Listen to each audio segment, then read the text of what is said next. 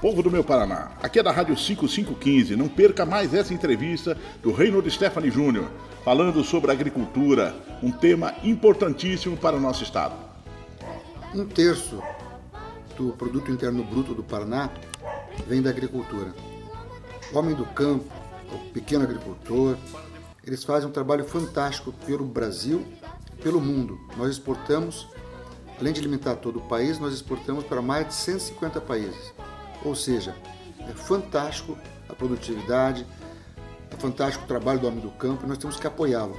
Não só pela questão da alimentação, mas porque eles mexem com todas as áreas da economia do Paraná.